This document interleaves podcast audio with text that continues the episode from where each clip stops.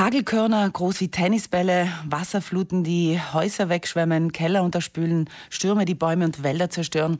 Die vielen Umwetter, die wir als ungewöhnlich stark und extrem und auch neu empfinden, sind definitiv Grüße vom Klimawandel. Also es ist nicht mehr fünf vor zwölf, wir sind schon mittendrin im Klimawandel. Da sind sich, glaube ich, alle einig. Was können wir aber trotzdem noch tun, um das Ganze im Rahmen zu halten? Das frage ich jetzt den äh, Klimafolgenforscher an der EURAG, Marc Zebisch, der bei mir im Studio ist. Guten Morgen. Guten Morgen. Herr Zebisch, gerade bei dem Hochwasser in Deutschland schreiben viele Experten, sei der Klimawandel auch mit Schuld gewesen an diesem extremen Wetterphänomen. Ist das richtig?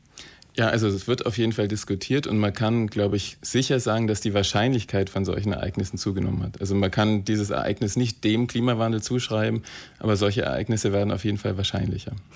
Ähm, wir wissen alle, dass der Klimawandel schon voll im Gang ist und man ist sich jetzt nicht ganz sicher, muss jetzt die Welt was machen? Muss ich was machen? Äh, muss Südtirol was machen? Muss Europa was machen?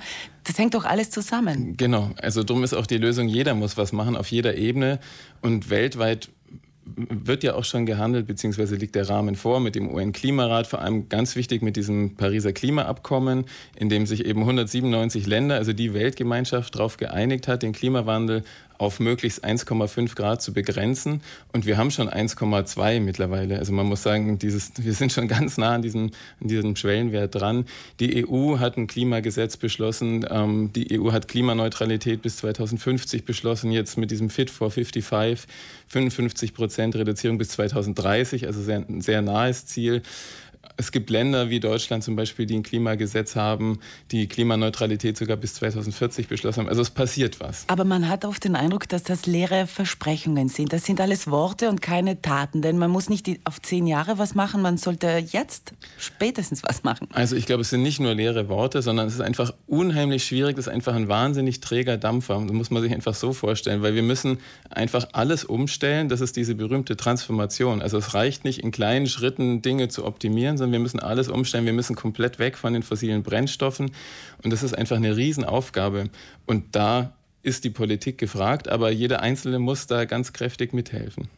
Gerade wenn wir jetzt davon sprechen, äh, von Südtirol jetzt sprechen, sagen Sie zum Beispiel, von der Prävention her sind wir gar nicht so schlecht aufgestellt, dass wir Naturkatastrophen auch versuchen entgegenzuwirken. Denn ja, wir müssen lernen, damit zu leben. Nee, also ich würde sagen, der Zivilschutz hier ist perfekt organisiert erstmal. Also gegen die klassischen Naturgefahren, die wir eben so kennen und an die wir in den Bergen auch gewohnt sind.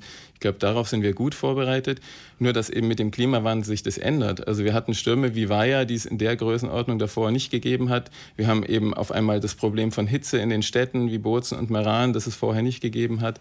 Und auch so ein Starkregen wie jetzt in Seis ist vielleicht in dieser Form wirklich ganz ungewöhnlich. Und da war Seis auch nicht darauf vorbereitet, auch nicht mit Gefahrenzonenplänen und so weiter. Wie kann man sich da wappnen? Ja, man muss einfach den Klimawandel überall mitdenken. Also man kann natürlich eine gesteigerte ähm, Gefahr von Naturkatastrophen mit einplanen und kann sagen, wir müssen uns darauf vorbereiten.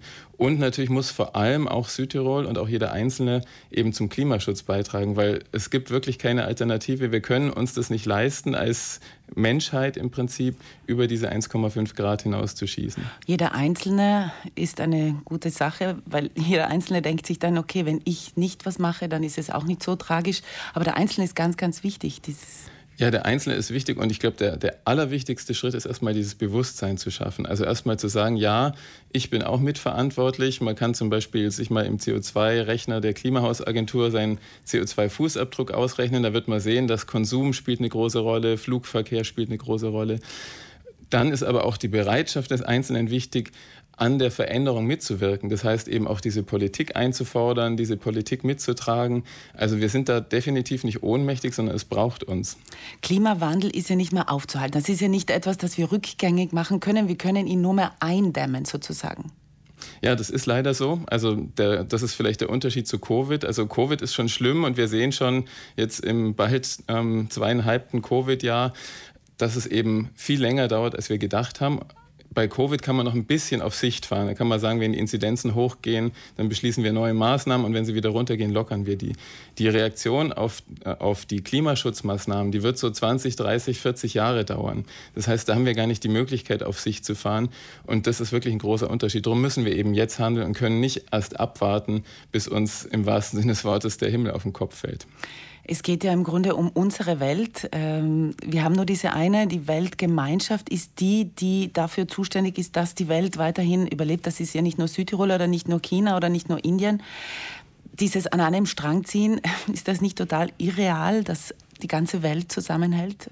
Man hat so das Gefühl, das klappt irgendwie nicht so. Ja, ja. Jeder hat seine. Interessen. Ja und nein. Also zum Beispiel das Pariser Klimaabkommen gilt schon als diplomatischer Erfolg. Also sowas in der Art gab es vorher vergleichbar ganz selten, vielleicht ein bisschen mit den Abrüstungsabkommen, so nach dem Kalten Krieg, aber also da passiert schon viel und eben, ich, da würde ich dann doch wieder auf den Einzelnen verweisen, weil wir eben auch Bürger sind, die Politik machen können. Also Politik ist ja nicht nur das, was die Politiker machen.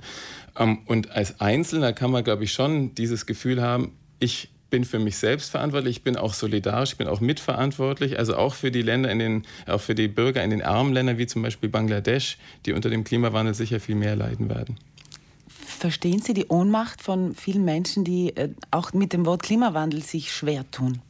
Also ich verstehe die Ohnmacht, aber es ist, glaube ich, tatsächlich ein bisschen wie mit Corona. Also wenn wir bei Corona ohnmächtig ge geblieben wären und gesagt hätten, okay, dann werden wir jetzt halt alle krank und es sterben halt so und so viel Prozent der Bevölkerung, dann wären wir wirklich in einen noch viel katastrophaleren Zustand geraten, als wir jetzt sind. Also insofern verstehe ich die Ohnmacht, aber es bringt nichts, weil wir sind alle mitverantwortlich und können auch alle mitwirken. Ähm, und eben nicht nur als Einzelne isoliert, indem wir weniger Fleisch essen und weniger fliegen, sondern auch indem wir Politik mitgestalten.